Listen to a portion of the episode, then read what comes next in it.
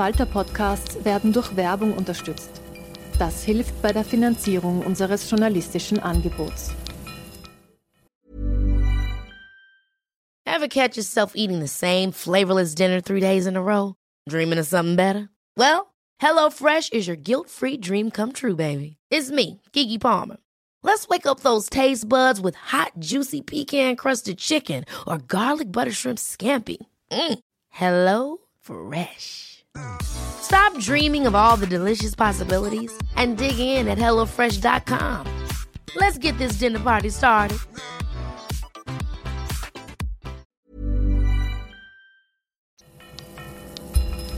Falter Radio, der Podcast mit Raimund Löw.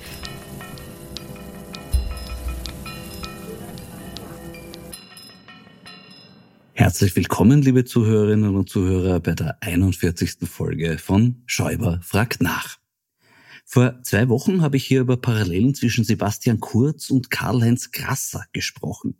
Ich hatte damals, ehrlich gesagt, ein bisschen ein schlechtes Gewissen, weil ich mir doch gedacht habe, ein Vergleich mit Grasser ist sogar für jemanden wie Kurz fast schon grausam demütigend.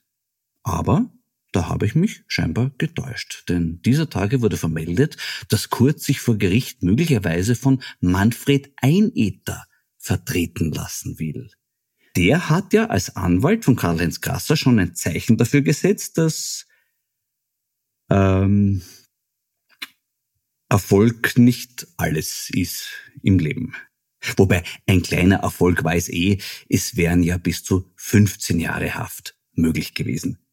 Aber Einetter hat vor Gericht auf jeden Fall bewiesen, dass er prominent ist. Also er war in den Medien sehr präsent. Viele Fotos und immer wieder Sprüche. Er hat für Grassers Unschuld bemerkenswerte Argumente gebracht, wie zum Beispiel Nicht überall, wo ein Skandal ist, steckt ein Grasser drin. Gut, um die Richtigkeit dieser Aussage zu überprüfen, müsste man dieses überall zeitlich und örtlich genauer definieren. Aber natürlich ist da was Wahres dran. Ganz ähnlich wie beim Statement von Kurz über seine vermeintlichen Falschaussagen vor dem U-Ausschuss. Ich habe mich stets bemüht, mich bestmöglich zu erinnern und auch wahrheitsgemäße Angaben zu machen. Da ist sicher auch was Wahres dran. Auch. Auf jeden Fall sollte Einetter den Fall kurz übernehmen, ist damit zu rechnen, dass demnächst ein Brief von Elisabeth Köstinger auftauchen wird, in dem sie sich darüber empört, dass Sebastian Kurz für diese abscheuliche Korruptionsstaatsanwaltschaft zu jung, zu intelligent und zu schön ist. Ob dieser Brief dann von vielen Leuten aus der ÖVP unterschrieben wird, ist wieder eine andere Frage. Nach seiner Absetzung als Kanzler muss Kurz ja jetzt auch eine gewisse Absetzungsbewegung von ihm selbst beobachten. Das ist für ihn sicher besonders bitter, zumal die Loyalität zu Sebastian Kurz in seinem unmittelbaren türkisen Umfeld eine Art Grundwährung war. Deals innerhalb dieser Gruppe wurden in dieser Grundwährung abgewickelt. Durch die jüngsten Entwicklungen hat ihre Kaufkraft aber deutlich abgenommen eigentlich erstaunlich, dass immer noch ein paar Prätorianer auf diese Grundwährung setzen. Das erinnert an Landsleute, die bei der Euro-Einführung gesagt haben, sicherheitshalber hebe ich mir ein paar Schillinge auf. Vielleicht spekulieren sie auch darauf, dass Kurz noch ein letztes Ass im Ärmel hat, nämlich die Gründung einer eigenen Partei. Das wäre natürlich auch eine Trotzaktion nach dem Motto jetzt erst recht und das müsste sich meiner Meinung nach auch im Parteinamen widerspiegeln. Deshalb wäre da mein Vorschlag, Basti zeigt's Österreich. Abgekürzt BZÖ. Bis es soweit ist, versucht die ÖVP noch im Inseratenskandal eine Nebelgranate nach der anderen zu zünden. Eine der tränentreibendsten ist dabei die Behauptung, man würde Sebastian Kurz nur den Gebrauch von Kraftausdrücken in den Chats vorwerfen und das sei doch wirklich nur eine menschliche Schwäche, die uns allen schon passiert ist, oder? Sowas stört nur, Originalzitat Landeshauptmann Haslauer, Fernsehredakteure, die die Moral wie eine Monstranz unter dem Baldachin ihrer Selbstgerechtigkeit vor sich hertragen. Ah, Vorsicht, Herr Haslauer, wenn Sie beim nächsten Fronleichnamsumzug zum Himmel Baldachin sagen, riskieren Sie Knackwatschen vom Erzbischof. Die Idee, dass die Empörung über die Chats sich an den darin verwendeten Schimpfwörtern entzündet, ist ähnlich bizarr, als würde man bei einer Diskussion über einen Bankraub behaupten, dass es nur deshalb Aufregung gibt, weil die mutmaßlichen Täter Masken getragen haben und das hätten wir doch wirklich alle schon einmal gemacht, oder? Bisheriger Gipfel der Vertrottelung in dieser Argumentation ist der Verweis auf die argen Sachen, die Steffi Crisper im U-Ausschuss gesagt hätte. Dazu vielleicht einmal etwas ganz Grundsätzliches. Im Bedeutungsunterschied zwischen er geht mir am Arsch und er ist ein Arsch liegen Welten. Auch was die möglichen juristischen Konsequenzen dieser beiden Aussagen betrifft. Oder anders formuliert, wenn ich zu jemandem sage, du hast mir die Zeit gestohlen, ist es nicht das gleiche, wie wenn ich sage, du hast mir mein Auto gestohlen. Eine Klarstellung braucht es auch zum Propagandaspin, wonach es nur um die strafrechtlichen Ermittlungen geht und deshalb alle anderen aufgrund der Chats vorgebrachten Vorwürfe gegen Kurz irrelevant seien. Nein, sind sie nicht.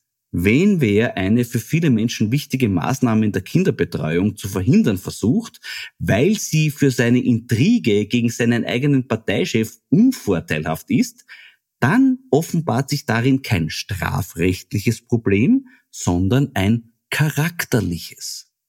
Ein Problem, nach dessen Sichtbarmachung viele Menschen der Meinung sind, dass man mit so einem Problem nicht dafür geeignet ist, ein Land zu regieren. Wenn Sie jemanden auf der Straße grüßen und als Antwort rülpst Ihnen der ins Gesicht, ist es auch kein strafrechtliches Thema, aber Sie werden vermutlich daraus den Schluss ziehen, den grüße ich nicht mehr. Um das so zu sehen, braucht man auch nicht die Moral wie eine Monstranz unter dem Baldachin der Selbstgerechtigkeit vor sich hertragen. Da genügt ein gesellschaftsverträgliches Mindestmaß an menschlichen Anstand.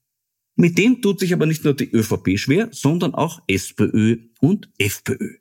Das äußert sich darin, dass diese drei Parteien seit Jahren versuchen, mit aller Kraft zu verhindern, dass der Rechnungshof Einblick in ihre Parteikassen nimmt. In der Vorwoche hat die Rechnungshofpräsidentin Margit Kraker endgültig befunden, dass es nun reicht und hat einen Gesetzesentwurf vorgelegt, der die Parteien zu mehr Transparenz verpflichten soll. Unter anderem soll der Rechnungshof endlich die Parteifinanzen prüfen dürfen.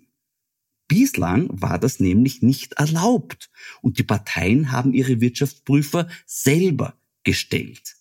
Das ist also wie bei einem Weingesetz, wo den staatlichen Prüfbehörden die Analyse der eingereichten Weine untersagt ist und die Weine stattdessen von den Angehörigen des Winzers geprüft werden.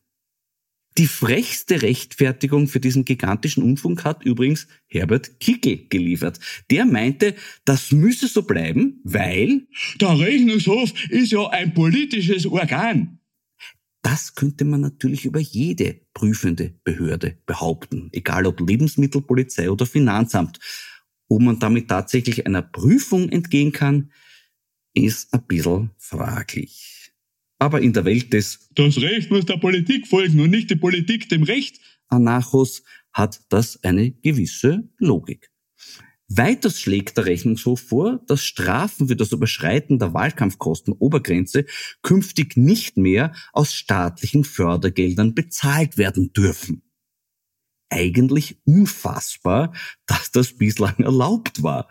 Das erinnert an einen beim Dopingtest erwischten Radfahrer, der als Strafe nur eine Geldbuße bekommt, die er dann aus dem Preisgeld jenes Rennens bezahlt, das er gedopt gewonnen hat. Die steilste Rechtfertigung für diesen Wahnsinn stammt wieder von Herbert Kickel, als seine Partei bei der illegalen Wahlkampfkostenüberschreitung in der Höhe von 4 Millionen Euro erwischt wurde, hat er gemeint, es ist ja nicht so, dass dieses Geld nicht doch irgendwo ankommen würde, wo ein Nutzen für Österreich entsteht. Dieses Geld fließt in einen wirtschaftlichen Kreislauf. Das muss man auch einmal zur Kenntnis nehmen. Ich sag's ganz ehrlich, seit ich das gehört habe, sehe ich Drogenhandel mit ganz anderen Augen. Mein Blick auf Herbert Kickel selber hat sich hingegen nicht verändert. Diese Woche hat er erklärt, wer schuld ist an den vielen Corona-Infektionen, nämlich die Geimpften. Ja, äh, in ihrer Irrwitzigkeit hat diese Behauptung viele dann doch überrascht. Aber ich finde, Herbert Kickel bleibt sich damit treu. Der sich in dieser Aussage manifestierende Grundgedanke ist eine Art zurück zu den Wurzeln von Kickels Denken. Diese Wurzeln reichen tief in die Überzeugung, dass der Zweite Weltkrieg von den Alliierten begonnen wurde und Deutschland das Opfer war. Ich könnte mir deshalb auch vorstellen, dass er demnächst von der Intensivstationenlüge sprechen wird, wonach Intensivstationen technisch gar nicht möglich waren und erst nachträglich von den alliierten Medizinermächten in die Krankenhäuser eingebaut wurden. Wie auch immer, die Frage an Grüne, SPÖ und Neos, ob man mit Herbert Kickel eine Koalition eingehen kann, hat sich mittlerweile ohnehin erübrigt. Kickel selbst hat festgelegt, das ginge nur, wenn man in so einer Koalition mit ihm auf Augenhöhe agiere. Eine derartige Rückgratverkrümmung und Erniedrigung ist niemandem zuzumuten. Herbert Kickel hat also die Latte für diese Koalition zu hoch gelegt, indem er sie zu tief gelegt hat. Ziemlich hoch liegt die Latte auch jede Woche bei meinen Weinen von den Panobile-Winzern. Heute ist das der Syrah Richa Leiten 2017 vom Weingut Leitner aus Golz. In Österreich Syrah machen war eine Zeit lang ziemlich in, dann war es total out. Ich sag, wenn es so gut gelingt wie in diesem Fall, würzig, elegant, nicht marmeladig, dann braucht man über in oder out nicht mehr diskutieren. Dann heißt es einfach nur genießen. Prost! Wenn sich der Rechnungshof mit seinem Gesetzesentwurf durchsetzt, wäre das natürlich auch ein ganz wichtiger Fortschritt im Kampf gegen Korruption. Eine Frau, die diesen Kampf seit vielen Jahren führt, ist jetzt mein Gesprächsgast, die ehemalige Staatsanwältin und Mitinitiatorin des Antikorruptionsvolksbegehrens, Christina Jelek. Guten Tag, Frau Jelek. Grüß Gott, Herr Schäuber. Frau Jelek, ich habe gerade vorhin erzählt vom neuen Gesetzesentwurf, den der Rechnungshof zum Thema Parteienfinanzierung vorgebracht hat. Er soll für mehr Transparenz der Parteikassen sorgen. Was halten Sie davon? Äh, das ist äh, einer der wichtigen Punkte auch in unserem Erfolgsbegehren, dass äh, da mehr Transparenz in der Parteienfinanzierung hineingehört. Ich halte das für einen sehr guten Vorschlag und ich glaube auch, dass es ein schönes Zeichen ist, dass da jetzt auch andere Initiativen gibt, die in die gleiche Richtung stoßen. Ich bin ja erstaunt darüber, was bisher möglich war. Nämlich, äh, dass erstens einmal die Parteikassen gar nicht geprüft war in Konten vom Rechnungshof, sondern dass die ihren eigenen Prüfer bestellt haben. Das öffnet doch der Manipulation Tür und Tor, diese Regelung. Genau, deswegen ist eben eine, eine, eine neue Regelung da auch so wesentlich. Ich bin jetzt kein Experte im Parteienfinanzierungsgesetz, aber die bisherigen Regelungen äh, sind so, dass sie einfach unzureichend sind und dass man mehr Kontrolle und mehr Transparenz benötigt. Äh, und äh, dass der Rechnungshof da ein guter Prüfer ist, liegt auf der Hand. Ja, das wäre erfreulich, wenn da was weiterginge. Im von Ihnen mitinitiierten Antikorruptionsvolksbegehren wird Inseratenkorruption sehr treffend als Gift für die Demokratie bezeichnet. Worin besteht die giftige Wirkung? Es ist einerseits auch, dass dort äh, im Bereich der Inseraten keine Transparenz vorherrscht, dass es keine Regelungen gibt, äh, nach welchen äh, diese Inserate vergeben werden, dass das oft nicht erkennbar ist, was der Sinn hinter diesen Inseraten ist und dass ein Ungleichgewicht geschaffen wird, dass eben es keine objektiven Kriterien gibt, in welchem Bereich die Medien äh, oder an Medien diese Inserate vergeben werden. Und das ist natürlich eine, eine große Geldspritze auch an, an, an Medien und äh, da kann man ein Ungleichgewicht dann äh, in der Berichterstattung auch schaffen. Und worin besteht die Gefahr für die Demokratie? Naja, die Medien und die Pressefreiheit ist ein zentraler Pfeiler unserer Demokratie, das ist ein Rückgrat unseres Rechtsstaates, dass die äh, Medien unabhängig sind, ausreichend Ressourcen haben, ausreichend Personal haben, einen Qualitätsjournalismus leisten können. Und äh, wenn äh, Pressefreiheit äh, eben gefährdet ist und eine Medienvielfalt auch gefährdet ist, dann ist die Demokratie auch gefährdet. Der Begriff Inseratenkorruption war ja vor ein paar Wochen nur Insidern geläufig. Mittlerweile wird es aber von sehr viel mehr Menschen als Problem erkannt. Könnte diese Entwicklung bewirken, dass sich hier was ändert?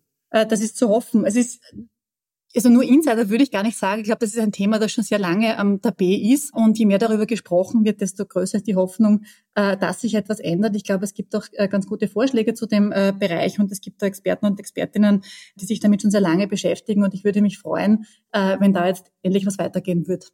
Einer der zentralen Sätze des Volksbegehrens lautet, was moralisch verwerflich ist, kann politisch nicht opportun sein. Das klingt selbstverständlich, ist es aber heutzutage offenbar nicht, was sich zum Beispiel in Aussagen von Politikern manifestiert, die erklären, dass moralisierende Debatten in der Politik nichts verloren haben. Was antworten Sie diesen Politikern? Ähm, also Recht ist ja eigentlich der Ausfluss einer kollektiven Moral. Und äh, das ist ein Anliegen des Volksbegehrens, dass wir äh, Regelungen schaffen, allgemeingültige Regelungen schaffen, was die Österreicherinnen und Österreicher im politischen Bereich für moralisch äh, richtig halten. Äh, und die Gesetze, die gemacht werden sollen in diesem Bereich, sind Ausfluss einer Moral. Also Moral und Recht kann man nicht trennen. Wenn der Politiker dann sagt, dass sie die Moral wie eine Monstranz unter dem Baldachin ihrer Selbstgerechtigkeit vor sich hertragen, was würden Sie dem antworten? dass es nicht um, um eine persönliche Moral von irgendjemandem geht, sondern darum, äh, dass man Systemmängel beseitigt, indem man äh, Regelungen schafft, wie die Österreicherinnen und Österreicher wollen, dass gewisse politische Ämter ausgeübt werden und welche Ansprüche an diese politischen Ämter gestellt werden. Da geht es nicht um persönliche Wertvorstellungen. Aber sehen Sie nicht die Gefahr, dass diese Einstellung auch in die Gesellschaft schon tiefer eingesickert ist? Dass man quasi den Satz, naja, Politik ist moralfreier Raum, dass der immer öfter unwidersprochen wohl stehen bleibt? Selbst wenn es so wäre, ist das, glaube ich, kein Grund, dass man daran nicht jetzt endlich zu arbeiten beginnt. Ich glaube, nur weil irgendwas schon immer so war, heißt das nicht, dass man es dabei belassen muss, sondern ganz im Gegenteil. Man muss daran arbeiten, dass man einen anderen Weg einschlägt und dass es in die richtige Richtung geht dann wieder. Ich glaube, das ist überhaupt ein ganz wesentliches Anliegen dieses Volksbegehrens, genau daran etwas zu ändern. Äh, es wird im Volksbegehren auch eine Erklärung der Staatengruppe des Europarats gegen Korruption zitiert.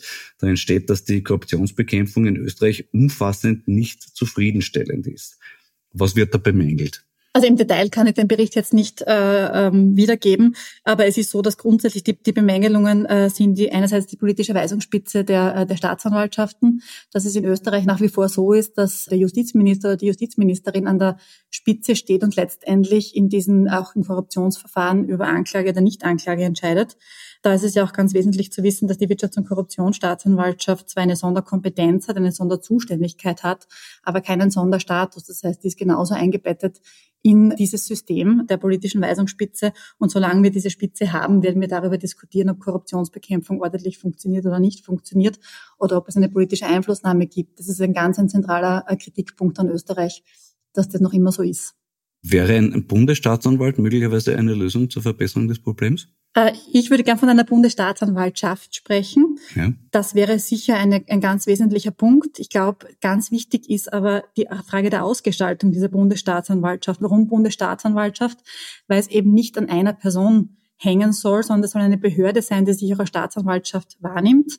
Das ist das eine. Das zweite ist, es darf kein Justizminister Leit werden. Das heißt, man muss sich ganz genau anschauen, wie man das regelt und äh, welche Kompetenzen diese Bundesstaatsanwaltschaft dann auch hat. Ich denke mir zum Beispiel, eine Möglichkeit wäre, dass diese Bundesstaatsanwaltschaft eben keinen Einfluss hat auf einzelne Strafverfahren. Das heißt, dass die Bundesstaatsanwaltschaft jetzt nicht sagen kann, wir klagen den an oder klagen den nicht an, sondern dass die für Rechtsfragen erhebliche Bedeutung da ist und zur quasi als Development Center, wie das auch in anderen Ländern ist, die zur rechtlichen Unterstützung für abstrakte Rechtsfragen da ist. Das wäre ein Ansatz.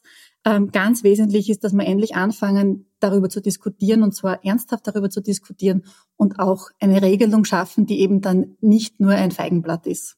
Wie könnte man das Personal für diese Bundesstaatsanwaltschaft rekrutieren? Das ist einer der, der Knackpunkte. Äh, ich glaube, die erste Frage ist einmal, welche Aufgaben diese Bundesstaatsanwaltschaft haben soll. Und dann muss man sich die Frage stellen, wie man dieses Personal rekrutiert. Ich glaube, es wäre wichtig, dass das ein unabhängiger Senat ist und dass die inhaltliche Entscheidung nicht von Politikern getroffen wird. Mhm. Apropos Politiker, ein weiterer wichtiger Satz im Volksbegehren lautet, wenn die Politik von Korruptionsermittlungen betroffen ist, kann sie nicht die Korruptionsermittlungen selbst kontrollieren. Hey, I'm Ryan Reynolds. At Mint Mobile, we like to do the opposite of what Big Wireless does. They charge you a lot, we charge you a little. So naturally, when they announced they'd be raising their prices due to inflation, we decided to deflate our prices due to not hating you.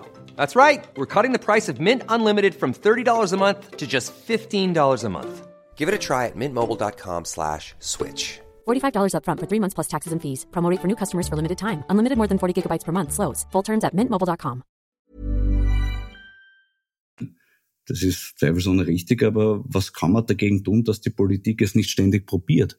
Naja, die politische Weisungsspitze abschaffen bei den Staatsanwaltschaften, weil darauf äh, stellt das System ja ab. Äh, wenn ich das System vielleicht kurz erklären darf, äh, die Wirtschafts- und Korruptionsstaatsanwaltschaft, so wie alle anderen Staatsanwälte im Übrigen auch, aber in Korruptionssachen sind wir halt bei der WKSDA, berichtet in allen Fällen, die von öffentlichem Interesse sind, über die Oberstaatsanwaltschaft Wien an das Justizministerium. Und die, Letztentscheidungskompetenz über Anklage Ja oder Nein hat das Justizministerium. Äh, das heißt, es ist einfach absurd zu sagen, wenn man gegen äh, Politiker oder gegen politische Gegner oder politische Freunde ermittelt, dass ein Politiker die Letztverantwortung hat in dem einzelnen Verfahren.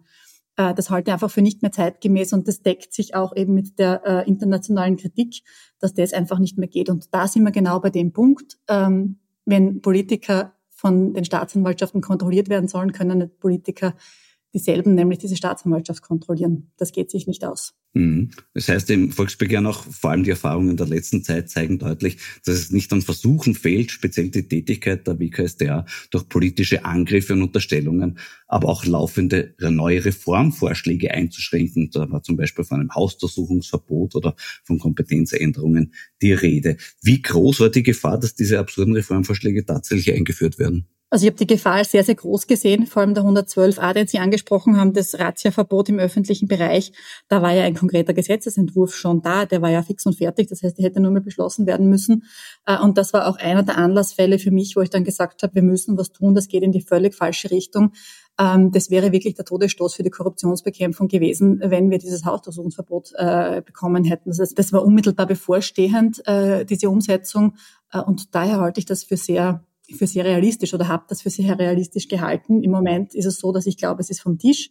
Äh, und äh, ich glaube, dass auch die öffentliche Diskussion und auch die vielen Leute, die sich gegen dieses Gesetzesentwurf öffentlich und laut zur Wehr gesetzt haben, dass die das bewirkt haben, dass der letztlich nicht gekommen ist. Und genau das ist ja auch in allen anderen Punkten des Volksbegehrens so. Wenn ich mir denke, es sind genug Leute, die das fordern, dann kann man eine Änderung bewirken, auch wenn es schon seit ewigen Zeiten anders war. Wie wichtig ist da die Öffentlichkeit für die Tätigkeit der Staatsanwaltschaft? Das öffentliche Feedback, das sie bekommen, in dem Fall ist ja doch die Empörung äh, durch auch sehr stark in der Öffentlichkeit reflektiert worden. Und es gab einen Aufschrei dazu. Äh, vielleicht hätte es den vor ein paar Jahren noch nicht gegeben, vielleicht wäre das vor ein paar Jahren einfach so gekommen und man hätte gesagt, kann man eh nichts machen, die machen sich das untereinander aus. Also ich habe das Gefühl, dass diesmal tatsächlich die Öffentlichkeit eine andere Rolle gespielt hat bei der Verhinderung dieser Reformvorschläge. Absolut. Äh, und diese öffentliche Rolle, diese kritische Öffentlichkeit ist ganz, ganz wichtig. Nicht nur im Bereich von Gesetzesvorhaben, sondern auch im Bereich des Medienkonsums, auch im Bereich des, von Social Media. Es ist ganz eine kritische Öffentlichkeit, die das hinterfragt, äh, was berichtet wird und die sich im Kern damit auseinandersetzen möchte, ist ganz, ganz wesentlich auch für Korruptionsermittler. Im Volksbegehren ist auch die Rede von Versuchen, das Ansehen der Behörde in der Öffentlichkeit zu untergraben. Äh, was können Sie da zu dem Thema aus Ihrer Erfahrung berichten? Naja, es ist so, dass es ja ein internationales Phänomen ist, dass Korruptionsermittler immer dann besonders stark angegriffen werden, wenn sie aktiv ihre Arbeit machen. Das passiert natürlich auch in Österreich und ist demokratiepolitisch gefährlich, wenn es Grenzen überschreitet. Das ist auch so, äh, dass es auch ein internationales Phänomen ist, dass das Eskalationsstufen hat und bis hin eben dazu, dass man einzelne Staatsanwälte herausgreift und im, im, privaten Bereich versucht, in irgendeiner Form zu diffamieren oder, oder private Dinge da an die Öffentlichkeit zerrt. Äh, und das sehe ich schon als großes Problem. Einerseits, äh, weil die Staatsanwaltschaften nicht auf dieser, sich auf dieser Social Media Bühne oder auf dieser Medienbühne nicht adäquat zur Wehr setzen können, aber auch nicht sollen, weil sie sind keine Player auf dieser Bühne. Äh, und das Zweite ist aber auch, dass das völlig verkennt, ein staatsanwaltschaftliches System, wo viele Augen äh, Entscheidungen treffen, gerade in diesen großen äh, Verfahren, die da immer wieder in, Öf in der Öffentlichkeit auch äh, erörtert werden und kommentiert werden. Das ist nicht ein Augenpaar, das sind bis zu 12, 13, 14 Augenpaare, die über Entscheidungen drüber schauen. Äh, aber diese Art der nicht faktenbasierten öffentlichen Anwürfe ist, finde ich, ein großes Problem. Naja, das in die Öffentlichkeit gehen ist natürlich besonders schwierig und besonders heikel. Äh, den vielleicht beeindruckendsten Auftritt zu diesem Thema haben Sie gehabt, Frau, Frau Illig, und ich durfte damals auch Zeuge sein im U-Ausschuss, äh, wo Sie ein Plädoyer gehalten haben, quasi gespickt mit persönlichen Erfahrungen. Und sie haben ein Plädoyer für die Unabhängigkeit der Justiz gehalten damals. Ich zitiere, meine tiefste Überzeugung aufgrund meiner Erfahrung als Oberstaatsanwältin und auch als Staatsbürgerin ist es, dass eine effektive, schlagkräftige und zügige Korruptionsbekämpfung systembedingt nicht möglich ist, solange die justizielle Antikorruptionsbehörde WKSDA unter politischer Aufsicht steht. Äh, hat sich daran mittlerweile was gebessert? Das System ist nach wie vor ganz das gleiche. Äh, und deswegen engagiere ich mich auch bei dem Volksbegehren, das zu ändern. Ich habe den Appell damals gerichtet an die Abgeordneten, die ja dafür auch zuständig sind, Gesetze zu ändern, Gesetze zu machen. Und jetzt mache ich es als Staatsbürgerin im Rahmen eines Volksbegehrens. Das einzige Mittel, das jedem Staatsbürger zur Verfügung steht, um ans Parlament heranzutreten äh, und um eine, eine Änderung zu bewirken. Und genau in diesem ganz, für mich ganz wesentlichen Punkt hat es noch keine Änderung gegeben. Mhm. Ihnen selber ist es ja damals wirklich zu viel geworden, die Behinderungen quasi, die, die Stöcke, die man ihnen den Weg gelegt hat. Äh, da geht es, glaube ich, nicht um zu viel werden oder um etwas nicht aushalten, sondern da geht es darum, dass man seine Arbeit schlicht und ergreifend nicht mehr machen kann. Äh, und dass man ähm, einen gesetzlichen Auftrag hat, den man zu erfüllen hat. Und wenn man den nicht mehr erfüllen kann, äh, dann muss man sich die Frage stellen, bin ich da am richtigen Fleck oder nicht? Und das war für mich zu dem Zeitpunkt und ist nach wie vor so der Fall, dass ich glaube, dass man das nicht in dem Ausmaß erfüllen kann, wie man es erfüllen muss. Sie haben damals noch ergänzt, dass äh, Korruptionsbekämpfung auch nicht möglich ist, solange die ermittelnde Polizei unter politischer Aufsicht steht. Mhm. Äh, dieses Problem scheint mir in der Öffentlichkeit noch ein bisschen zu wenig angekommen zu sein. Was können Sie uns dazu erzählen? Vielleicht, wenn ich dazu auch kurz erklären darf, wie, wie Ermittlungen funktionieren, das Zusammenspiel zwischen Staatsanwaltschaft und Polizei funktioniert. Äh, eigentlich ist die Staatsanwaltschaft, die selber auch ermitteln darf und kann, aber äh, eigentlich soll sie den rechtlichen Rahmen geben und die Polizei mit Ermittlungen beauftragen. Im Moment haben wir in Österreich ein System, wo eben, wie ich schon gesagt habe, die Staatsanwaltschaft ans Justizministerium berichtet und die Polizei ans Innenministerium berichtet. Das heißt, wir berichten in Ermittlungsverfahren an zwei verschiedene Ministerien. Und das ist ein riesiges äh, Problem, vor allem auch in der Korruptionsermittlung. Ähm, unser Vorschlag im Volksbegehren ist daher auch, dass man der WKSDA äh, Beamte beigibt, entweder in Form einer Justizpolizei, die natürlich auch kontrolliert werden soll, oder in Form von Verbindungsbeamten, die bei der WKSDA sind, wo Berichtsverbote bestehen, sowohl ans Justizministerium als auch ans Innenministerium in Einzelverfahren, damit man eben die vollständige und umfassende Aufklärung gewährleisten kann und gewährleisten kann, dass eine politische Einflussnahme so weit wie möglich nicht passiert. Ist es auch ein Problem, dass bei den ermittelnden Polizeibeamten mitunter Leute dabei sind, die parteipolitisch aktiv sind? Äh, mein Credo ist, dass in Korruptionsermittlungen Parteipolitik einfach nichts verloren hat. Äh, wurscht in welcher Funktion. Ähm, das wäre ganz wesentlich, dass man da auch äh, sowohl auf polizeilicher Ebene als auch auf staatsanwaltschaftlicher und gerichtlicher Ebene das ausschließen kann. Bei den Richtern gibt es so Ethikerklärungen, die eben diese Parteipolitik äh, für Richter äh, ausschli also ausschließen, wie soll man sagen, also die, die sich, die sagen, Partei, sie wollen eben keine parteipolitische Implikation haben. Und ich glaube, dass das gerade im Bereich der Korruptionsermittlungen auch im polizeilichen Bereich wichtig wäre. Sie haben darauf hingewiesen, dass man als Oberbehörde bestimmte Verfahren für eine bestimmte Behörde praktisch lahmlegen kann. Wie passiert das in der Praxis? Naja, ich glaube, der Vergleich macht sicher, wenn man ein, ein Verfahren mit der Masse der Verfahren vergleicht und Feuer am Dach ist, wenn in einem Verfahren nichts mehr so ist wie in anderen Verfahren, und wenn äh, Berichte an die Oberbehörden über das, was man tun wird, tun möchte, getan hat oder vielleicht irgendwann tun möchte, den Großteil der Zeit beanspruchen und nicht mehr äh, das tun selber. Das heißt, wenn ich berichte, okay, ich werde diesen Zeugen vernehmen, weil ich glaube, aus den und den Gründen und ich werde den Beschuldigten vernehmen, aus den und den Gründen, aber nicht mich hinsetzen kann und vernehmen. Also wenn da sehr viele äh, Berichtsaufträge kommen, dann ist das Disziplinarrecht, äh, die Dienstaufsicht ist ein, ein großes Einfallstor, wo man sehr äh, viel Druck ausüben kann. Ähm, und all diese Dinge äh, müsste man regeln, äh, so dass eben in dieser Bundesstaatsanwaltschaft, die wir fordern, eine Regelung getroffen wird, dass diese Druckausübung auch über diese Schiene der Dienstaufsicht nicht mehr möglich ist. Ganz grundsätzlich halte ich es gerade für den Bereich der Korruptionsermittlungen für unumgänglich, dass in den Akten selbst ausschließlich Gerichte prüfen. Mhm. Äh, das hat mehrere Vorteile. Einerseits sind Richter und Richterinnen völlig unabhängig äh, und andererseits verteilt sich die Macht auf viele, weil äh, es gibt viele Richter und Richterinnen in ganz Österreich, die dann mit diesen Akten befasst sind und es konzentriert sich nicht alles bei einer Person. Mhm. Sie haben damals auch einen Appell als Staatsbürgerin an den Gesetzgeber gerichtet, nämlich Bitte schaffen Sie die Rahmenbedingungen dafür, dass die WKSDA ihre Rolle vollständig erfüllen kann und in diesem Verfahren und auch in allen anderen Verfahren vollständig aufklären kann. Befreien Sie die WKSDA aus ihrem politischen Korsett. Stellen Sie die WKSDA unter die transparente, unabhängige und kritische Kontrolle, die wir haben, die ausschließliche Kontrolle durch unabhängige Gerichte. Ich habe die Hoffnung, dass dieser Appell etwas bewegt hat und noch bewegen wird. Ist das zu optimistisch von mir? Also ich habe auch die Hoffnung. Äh, und ich hoffe nicht, dass das zu optimistisch ist. Äh, und wir können nach wie vor was tun. Wir können das Volksbegehren unterschreiben und wir können als äh, Kollektiv den Gesetzgeber dazu bringen, dass wir endlich das politische Korsett ablegen. Ja, diese Hoffnung schließe ich mich voll an. Ja, eine andere Hoffnung habe ich auch noch, eine kleine, muss ich nachfragen. Sie waren als Staatsanwältin auch mit dem Eurofighter befasst. Dürfen wir uns da noch irgendeine Hoffnung auf Aufklärung machen? In einzelnen Akten darf ich nichts sagen und darf mich dazu auch öffentlich nicht äußern. Da gilt der Medienerlass und äh, das möchte ich auch inhaltlich nicht kommentieren. Aber das heißt, es gibt den noch, den Eurofighter Akt. Auch dazu kann ich nichts sagen. Das ist geil, das darf man nicht wissen. Nein, ich, ich, darf, ich darf, nein, nein, es, es, ich darf einfach, also es gibt, gilt der Medienerlass in, in, in Strafsachen, an denen ich gearbeitet habe, äh, kann ich inhaltlich keine Auskunft geben. Okay, okay. Na, weil es, es ist ja doch immer noch rein summenmäßig der größte Korruptionsskandal in der Geschichte der Zweiten Republik. Ich denke mal, eigentlich, ja, auch da hätte ich jetzt Hoffnung, dass sich da noch was tut. Aber gut, äh, wie beurteilen Sie die diese Woche beschlossene Verlängerung der Grundzeugenregel? Fangen wir mit dem Positiven an. Äh, es ist positiv, dass sie überhaupt verlängert worden ist. Allerdings äh, sind mehrere Punkte, die leider nicht so positiv sind.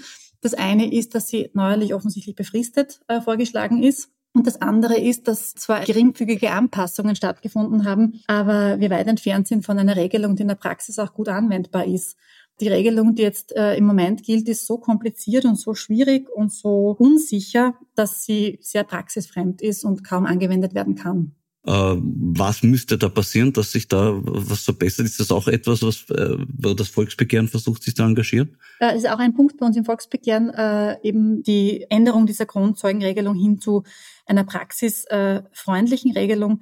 Das geht natürlich jetzt sehr ins Detail. Ich glaube, äh, ganz wesentlich wäre, dass man das einmal evaluiert, die wenigen Fälle, die es bis jetzt gegeben hat, woran vielleicht Fälle gescheitert sind äh, wo das im Raum gestanden ist. Äh, ganz äh, zentrale Schlagworte sind da der Zeitpunkt, an dem sich der Kronzeuge melden muss, die Freiwilligkeit äh, und auch die sehr, sehr lange Unsicherheit für Kronzeugen und auch für Staatsanwälte und auch Verteidiger, ob es schlagend wird und ob man alle Formalvorschriften erfüllt hat oder nicht, weil die Regelung eben so kompliziert ist. Der Herr Unterberger, ein von der Tageszeitung Die Presse hinausgeschmissener Journalist, droht den WKSDA-Staatsanwälten in einem Kurierkommentar mit ihrer Entlassung. Äh, soll die Staatsanwaltschaft auf sowas reagieren oder nach dem Motto Stop making stupid people famous besser ignorieren? Also ich bin kein, kein Medienexperte und da sind wir genau beim Punkt. Äh, ich glaube, dass es wichtig wäre, dass die WKSDA eine professionelle Unterstützung in der Medienarbeit hat, nämlich von äh, Medienexperten, die die Medienwelt von innen kennen. Grundsätzlich glaube ich, dass Staatsanwälte und Staatsanwältinnen sich nicht einlassen sollen äh, auf irgendeinen öffentlichen äh, Disput und öffentlich äh, Meinungen oder Äußerungen von Politikern oder anderen Parteien oder anderen Personen kommentieren sollen. Ich glaube aber, man muss sich an die Gegebenheiten der modernen Zeit anpassen und man braucht einen Einblick in diese Medienwelt, wie diese Medienwelt funktioniert. Und dazu bräuchte es die Unterstützung von einer modernen Medienstelle und einem professionellen Medienberater, der aus dem Bereich kommt und der weiß, wie man richtig reagiert. Das heißt also, eine Stelle für Öffentlichkeitsarbeit wäre eigentlich hoch an der Zeit. Äh, genau, also das wäre meines Erachtens hoch an der Zeit äh, und äh, würde, glaube ich, auch sehr viel Druck nehmen. Sie haben auch gesagt, es geht darum, ein System zu schaffen, wo es gar keinen Sinn mehr hat, dass man irgendjemanden, der nicht innerhalb der Gerichtsbarkeit steht, kontaktiert. Äh, heißt das auch, ein persönlicher Besuch beim Sektionschef im Justizministerium soll in Zukunft sinnlos sein? Es soll so sein, wie es im Gesetz steht, nämlich, dass man, wenn man in Akten was wissen möchte, dass man sich über den Weg der Akteneinsicht die Informationen beschaffen kann. Und das ist bei den Staatsanwaltschaften erster Instanz transparent äh, und für jeden erkennbar, wer wann in den Akt Einsicht genommen hat. Ganz wichtig ist, dass es transparent ist, dass man sieht, wer welche Informationen hat, dass man sieht, wer welche Akteneinsichten bekommen hat. Und es soll eben der vorgesehene Weg eingehalten werden. Und worauf sich das auch noch bezogen hat, ist natürlich auch die Personalsituation, weil es ja auch so ist, dass äh, bei den Staatsanwaltschaften großer Anpassungsbedarf besteht an die, an die Ernennungsverfahren. Dass es da unabhängige auch äh, Kommissionen gibt, die diese Vorschläge machen und äh, letztlich auch kein Politiker entscheiden soll, ob jemand einen staatsanwaltschaftlichen Posten bekommt oder nicht. Das personelle Problem war auch in den letzten Jahren immer wieder ein Thema. Äh, haben Sie da die Hoffnung, dass sich da was verbessert? Äh, die Hoffnung stirbt zum Schluss äh, und auch das ist ein Teil der Bundesstaatsanwaltschaftsdebatte, äh, dass man ein, eine Regelung findet, wie man die Staatsanwälte, Staatsanwältinnen, Richter, Richterinnen politisch unabhängig bestellen kann. Ähm, das ist sicher ein, ein heikles Thema, ein schwieriges Thema, aber ich glaube, es ist lösbar. Ja, die Hoffnung soll zum Schluss nicht nur nicht sterben, sie soll auch noch leben. In diesem Sinne kann ich nur sagen, ich schließe mich der Hoffnung voll inhaltlich an. Möge die Übung gelingen, auch in Zukunft. Ihnen alles Gute für das Volksbegehren. Danke, Frau Jilek, für das Gespräch. Vielen Dank und auch danke für Ihr Interesse. Das war die 41. Folge von Schäuber fragt nach. Nächste Woche wird die Politikjournalistin Daniela Kittner vom Kurier mein Gast sein. Für heute sage ich Danke fürs Zuhören und alle Geimpften, die trotz der Vorwürfe von Herbert Kickl kein schlechtes Gewissen haben, möchte ich ermuntern, sie dürfen ruhig auch die Monstranz der Vernunft unter dem Baldachin der wissenschaftlichen Erkenntnis vor sich hertragen. In diesem Sinn, bleiben Sie aufmerksam. Ihr Florian Schäuber.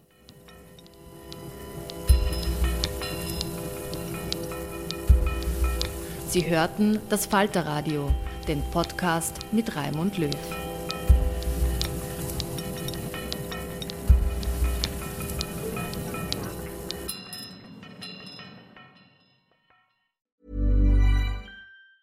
Ever catch yourself eating the same flavorless dinner three days in a row? Dreaming of something better? Well, HelloFresh is your guilt-free dream come true, baby. It's me, Kiki Palmer. Let's wake up those taste buds with hot, juicy pecan crusted chicken or garlic butter shrimp scampi. Mm. Hello Fresh.